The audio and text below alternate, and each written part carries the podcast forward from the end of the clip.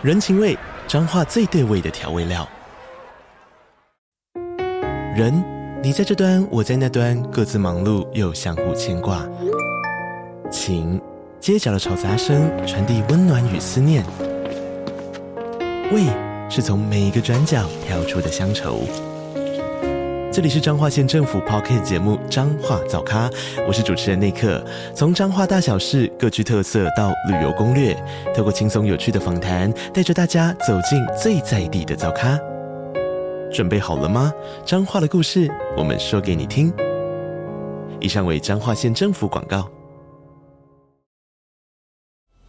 你现在收听的节目是《历史下酒菜》。今天的主题是没有电之前，大家都是怎么生活的？Hello，欢迎来到历史下酒菜，我是 Wendy。我们今天的节目是由 Church Bar 赞助播出。OK，今天已经是我们的第九十三集节目。今天的节目主题非常特别，我们今天的主题是没有电之前，大家都是怎么生活的？我现在要准备出门。我们今天的金主爸爸妈妈是 Church Bar。Church Bar 是一项行动电源租借服务。简单来说，就是当你在外面手机没电的时候，就可以租借 Church Bar 共享行动电源，就像是行动电源版的 U-Bike。然后我今天想要来做一件事情，就是体验在还没有电之前，大家都是怎么生活的。老实说，我真的无法想象没有电的生活。大家现在听 Podcast 也是需要用到电嘛，所以真的很难想象没有电的生活。我觉得要一整天都不用电，大概不太可能。所以我今天就想了一个还蛮有趣的计划。等等，我会用 Church b a 借一个行动电源回来，然后我今天就是只能用一个行动电源的电。本来应该是不可以用电啦。但如果完全不能用电，我今天应该会睡一整天，所以我会去 Church Bar 借一个行动电源，然后今天就是只能用一个行动电源的电来体验看看，在还没有电的时候，人们都是怎么生活的。希望一个行动电源够我用，如果不够的话，那我就再去借一颗。喂，因为 Church Bar 的借电站真的很多，很方便就可以借到电。所以我现在要先去借行动电源。Church Bar 说他们在全台湾有超过四千个地点可以租借，除了捷运站，还有像是全家，就是便利商店跟屈臣氏，或是大家也可以看看自家附近的咖啡厅有没有。嗯，那我去我家附近的捷运站借好了。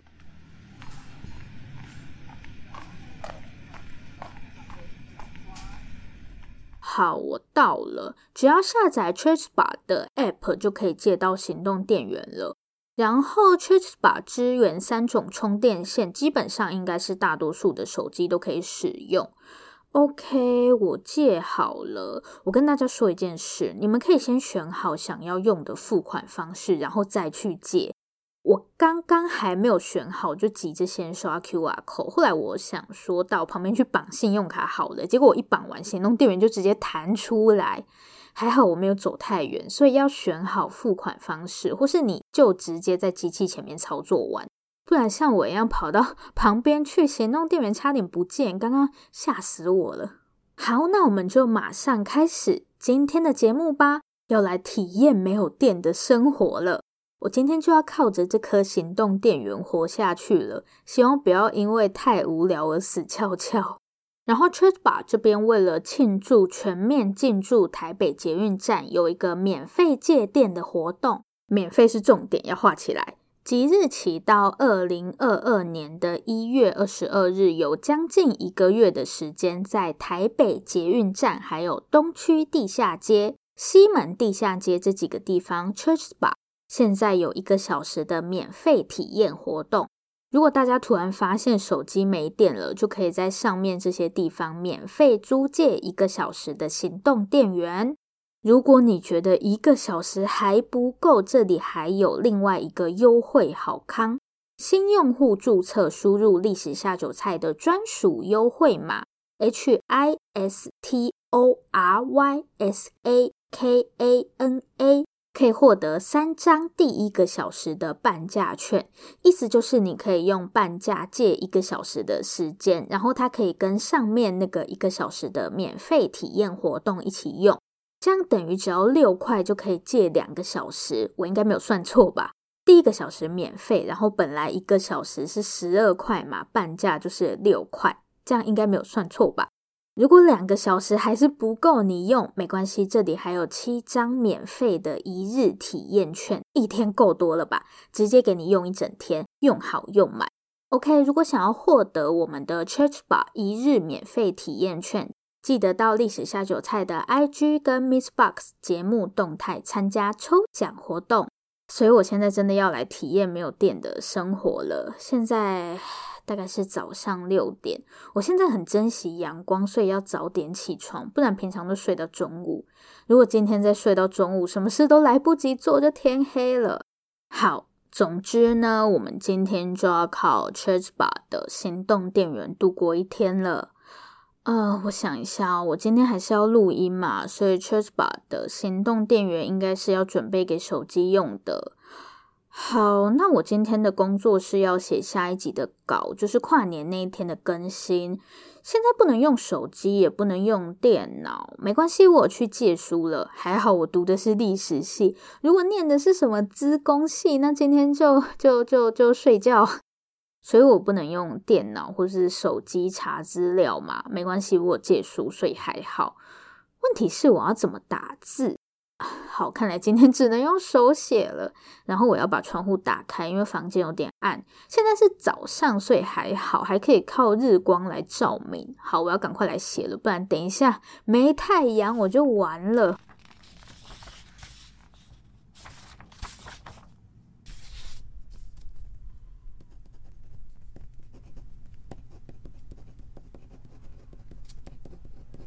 我觉得白天其实还好诶，反正有太阳，就是稍微暗了一点点而已。而且不能玩手机，就只好乖乖做事，特别有效率。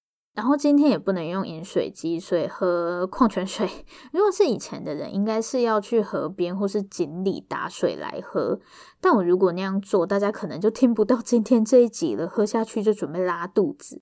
今天也不需要用电，因为一直待在厕所。哎，现代人好弱，动不动就生病。讲到手写，因为我是念历史系的嘛，以前考试都是申论题，然后就用手写，所以现在写个几千字是没有问题的。好，我还是继续工作吧，不要废话了。现在的时间是中午十二点了，我觉得到目前为止，我真的是适应的还不错诶。好啦，其实是因为有太阳啦，第一次觉得太阳这么重要。今天的午餐我打算吃这个自煮火锅，因为不能在家里生火煮饭，不然大家就会看到我登上社会新闻了。其实这个自煮火锅我不太推荐，因为 CP 值真的很低，贵又不好吃。之前因为疫情想说不要出门，所以有买一些在家里放着，但不推荐大家买。我看一下哦，他说要等十五分钟，平常吃饭都会配点什么东西看。但今天不能用电脑，还是我可以用平板吗？用一个小时应该不会没电吧？管他的，我要边吃饭边看《进击的巨人》。我最近迷上了《进击的巨人》，我觉得吃饭没东西配着看饭，吃起来都不香了。好，那我要来吃饭啦，大家等等见。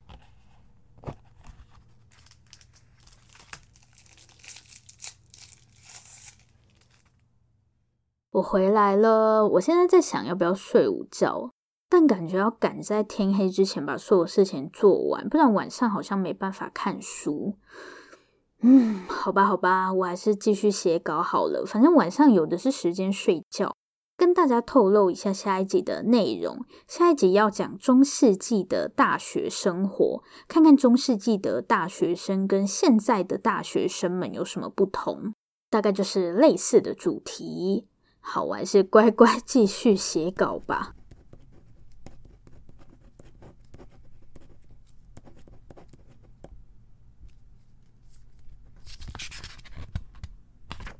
用手写的坏处就是很没有效率，难怪以前的书这么珍贵，因为都是一个字一个字用手抄的。下一集是要看中世纪的大学生活嘛？资料里面就有说，以前上课不是大家都有课本，基本上只有老师有课本，因为书很珍贵，所以只能靠老师把内容读给大家听。我现在完全可以理解，因为手抄真的很累，然后我要休息一下，顺便利用这个时间去洗澡，不然晚上很不方便。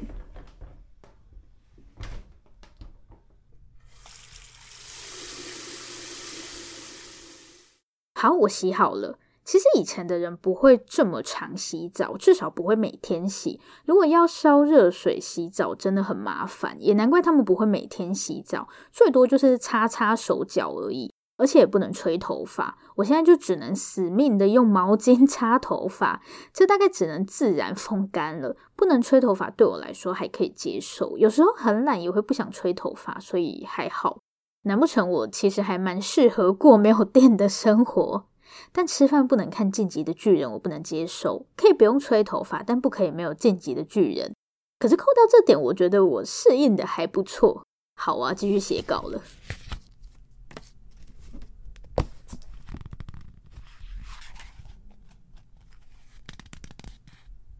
我觉得我现在根本就是在体验中世纪教士们的生活，一直抄书，疯狂抄书。历史下酒菜第一次出现手写的稿子，好，差不多了。其实好像也蛮有效率的，诶，是不是因为不会想休息？因为休息也不知道要干嘛。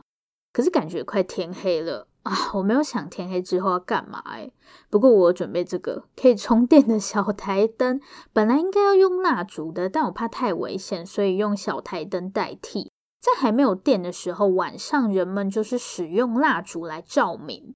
我在看资料的时候，发现一件很有趣的事，就是在蜡烛之前，人们是使用油灯来照明的，就是会在石头或是陶土做成的小碟子。或是贝壳也可以，在这些容器里面倒入油，然后把油点燃，就可以用来照明。原来油灯比蜡烛还早出现。那蜡烛又是什么时候开始出现的呢？蜡烛大概是在西元前六世纪出现的。当时的古罗马人就已经有使用蜡烛的记录。也是啦，因为蜡烛制作起来比较麻烦，油灯只要有油就可以用了。哦然后圣诞节不是快到了吗？之前我们在第八十八集不是有介绍过古罗马人的农神节吗？圣诞节有很多习俗都是受到农神节影响，其中一个就是送礼物。蜡烛在古罗马人的农神节里面也是一种很受欢迎的礼物。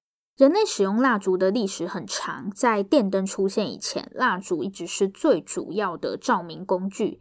以前小时候家里停电也会点蜡烛，但每次点蜡烛，早上起来鼻孔都会黑黑的，所以以前的人也会这样吗？感觉对身体很不好。不过那个时候的人也不长命就是了。完蛋了，我觉得我等等天黑之后真的会没事情可做。其实我现在就有点不知道要干嘛了。结果没有电，最大的问题是不知道要干嘛吗？啊、我现在准备晚餐好了。今天的晚餐我打算做三明治来吃，因为不会用到火。有一个关于三明治的小故事，大家有没有想过三明治为什么会叫做三明治呢？其实这是一个人的名字。两块面包中间夹肉的这种食物，据说很早就出现了，也不一定是面包啦。在西亚一带是用烤饼之类的东西去夹食物。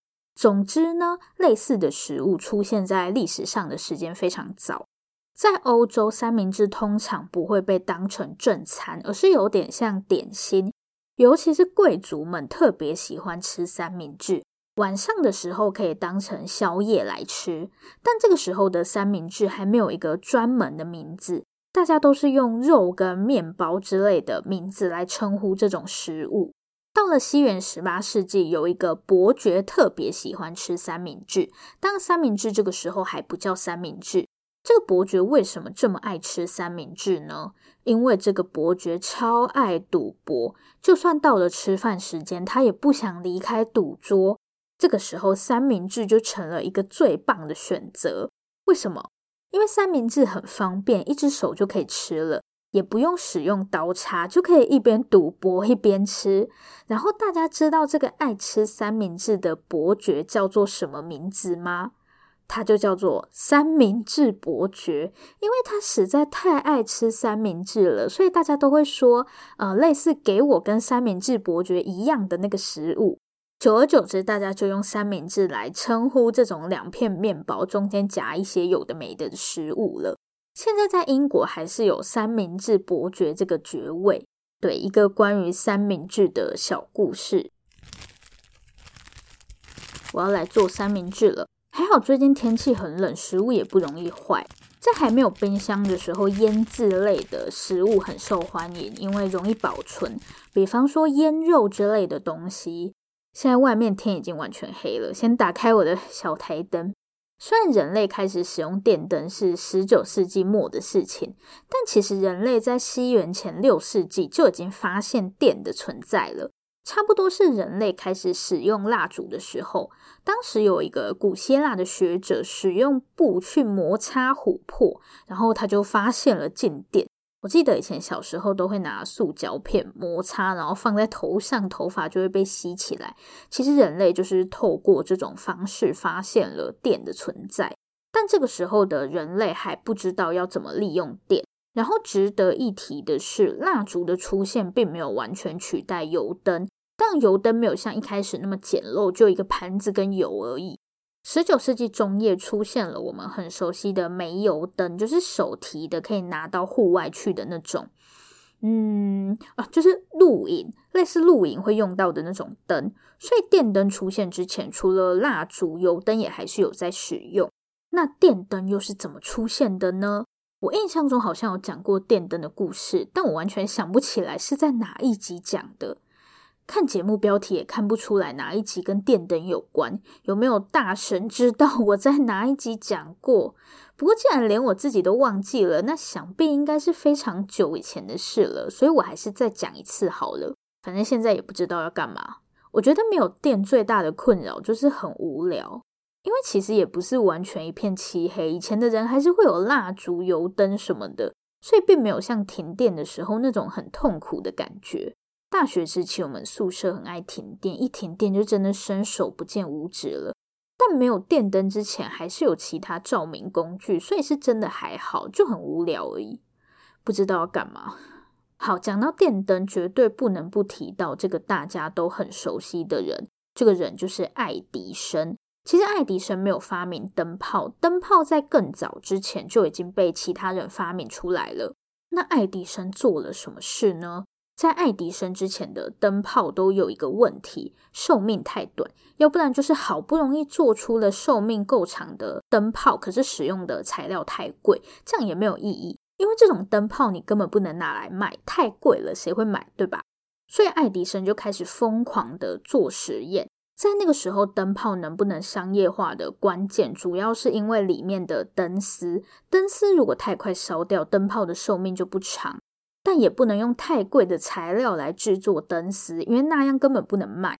所以爱迪生就开始疯狂做实验，希望可以找到一个适合的材料。西元一八八零年，在经过无数次的实验后，爱迪生发现碳化的竹丝非常适合用来做灯丝，就是竹子的那个竹。但非常遗憾的是，早在西元一八五四年，也就是二十六年前，另一名美国发明家亨利·戈培尔已经发现了这件事情。虽然早在爱迪生之前就已经有很多人发明了各式各样的灯泡，但问题是这些东西离普通人的生活非常遥远。就像我刚刚说的，可能是太贵，或是像亨利·戈培尔就没有下一步的动作了。爱迪生的重要性在于他打造了一个供电系统，而且是大家都可以用的供电系统。我们现在到处都买得到灯泡，但那是因为插座有电，所以灯泡才可以亮起来。只有灯泡，灯泡又没办法自己发光。哦，我想起来，我是在哪一集讲过爱迪生的故事了？是第三十七集讲人类酷刑史的时候。大家现在可能会想说，酷刑跟爱迪生有什么关系？当时爱迪生打造的这个供电系统是采用直流电，就是让电从电厂直接传输到你家。这也是人类首次可以在一般人家里使用电力。当然，这里的一般人肯定还是要有点钱，但这已经是很大的进步了。不过，直流电有一个问题是，任何能量在传输的过程中都会耗损嘛，电力当然也不例外，所以它的传输距离是有限的。不然你就是把电压调得很高，问题是这样距离发电厂很近的人，等电跑到他们家的时候，他们家应该会直接爆炸。为了解决这个问题，另一种供电系统诞生了。这个供电系统就是采用交流电的供电系统。支持交流电的其中一个代表人物就是大家都不陌生的特斯拉。电动车品牌特斯拉就是为了纪念这边这个特斯拉。那交流电的供电系统跟爱迪生的直流电有什么不同呢？交流电的特色是它可以使用很高的电压，然后利用变电箱之类的东西，就是我们现在会在路上看到的变电箱。透过变电箱，它可以调整电压，不会让高压电直接冲进你家。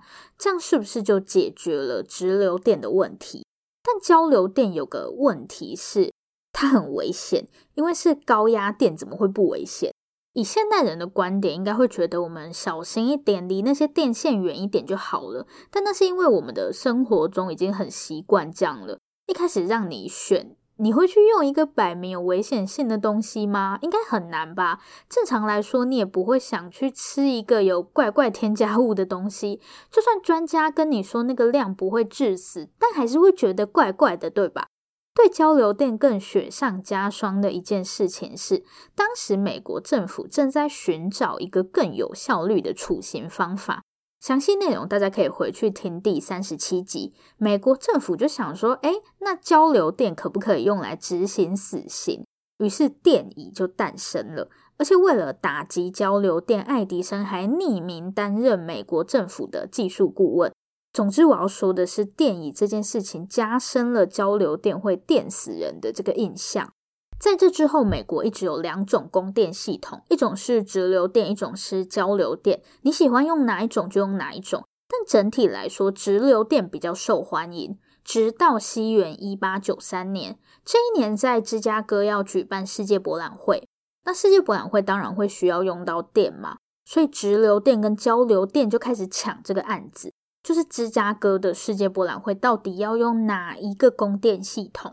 最后是交流电胜出，因为它比较便宜。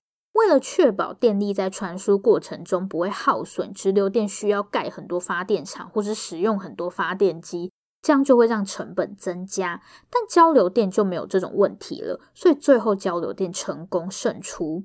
这件事情就让美国人发现说，交流电好像也没那么可怕。世界博览会都用了，也没有人因为这样死掉，那好像也可以用用看吧。所以从这之后，交流电就渐渐取代直流电，成为主要的供电系统。但我们现在用的供电系统是混合的，就是直流电跟交流电都有这样。所以人类就是从火把开始，然后使用油灯，接下来是蜡烛，最后是电灯。也就是说，在人类历史上，夜晚大部分的时间是光明的。我一开始还觉得晚上我就晚了，会什么都看不到。并没有好吗？原始人都会点火把了，乌漆嘛黑是要等着被野兽吃掉吗？好啦，我要来吃我的晚餐了，跟大家介绍温迪牌三明治，其实就是简单的生菜加火腿。下午不是在准备下一集的稿吗？我一开始以为没有电灯，以前的人应该很早起床，就是天一亮就起床这样。看我今天居然六点就起床了。但下一集那些中世纪的大学生们，他们的上课时间是早上九点，比想象中晚好多。因为如果都是在室内活动的话，还是有照明的工具，比方说蜡烛什么的，所以也没有像我们想象的这么依赖阳光。除非是要耕田吧，如果要耕田的话，作息就会不太一样。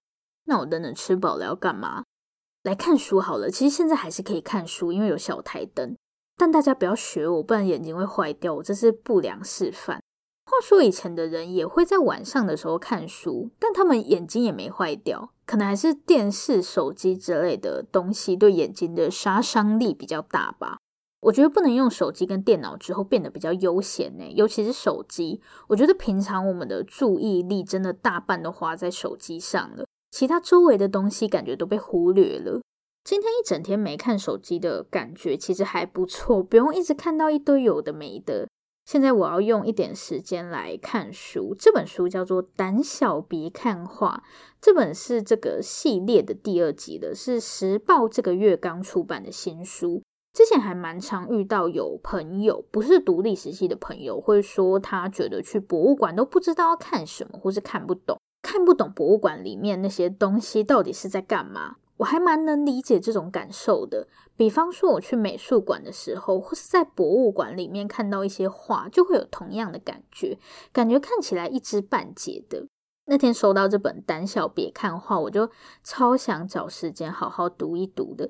这里面选了很多经典的西方名画，然后会带你看这些名画背后的故事，而且是一些吓人的可怕故事，是不是很有趣？然后这里要跟大家宣传一下，这个礼拜六的晚上九点，就是圣诞节那一天，我们会在 MixerBox 开直播。好久没有开直播了，这次的主题是在圣诞节讲鬼故事。大家现在应该很疑惑，为什么圣诞节要讲鬼故事？不是应该交换礼物吗？我们会在圣诞节当天的直播公布答案，欢迎大家在十二月二十五日，也就是这个星期六的晚上九点来 MixerBox 找我玩。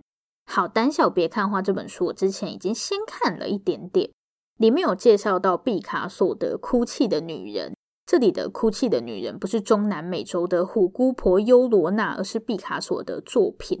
大家都知道毕卡索是抽象派的画家嘛，所以我对他的画的印象就是，嗯，好，就是毕卡索的画。这幅哭泣的女人其实还蛮常出现在课本或是其他有的没的的地方。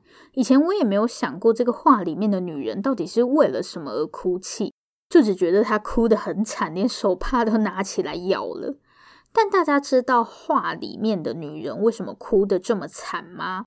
这个女人是毕卡索的情人，她叫做朵拉马尔。不过，毕卡索可不止朵拉一个情人而已。在朵拉刚刚认识毕卡索时，毕卡索还没跟太太离婚。不过，朵拉不是小三哦，她是小四。对，除了老婆，毕卡索还有两个情妇，朵拉还不是小三，是小四。而且更让人傻眼的是，毕卡索跟朵拉在一起后，很快又迎来了小五、小六。请问毕卡索是打算要组一支球队吗？我真的不懂，像毕卡索这些人，一天是有四十八个小时吗？要同时跟这么多人谈恋爱，不觉得很累吗？果然，他们都不是普通人。所以画里的朵拉为什么总是在哭泣？答案就是为了跟其他女人争风吃醋。我觉得我以后看到这幅画，唯一的想法大概就是毕卡索，你这个 渣男！而且渣就算了，你还洋洋得意的把证据留下来，是怎样？真的是 太渣了。所以毕卡索看着朵拉这样哭，居然还在旁边画画。这种男人，拜托早点放生好吗？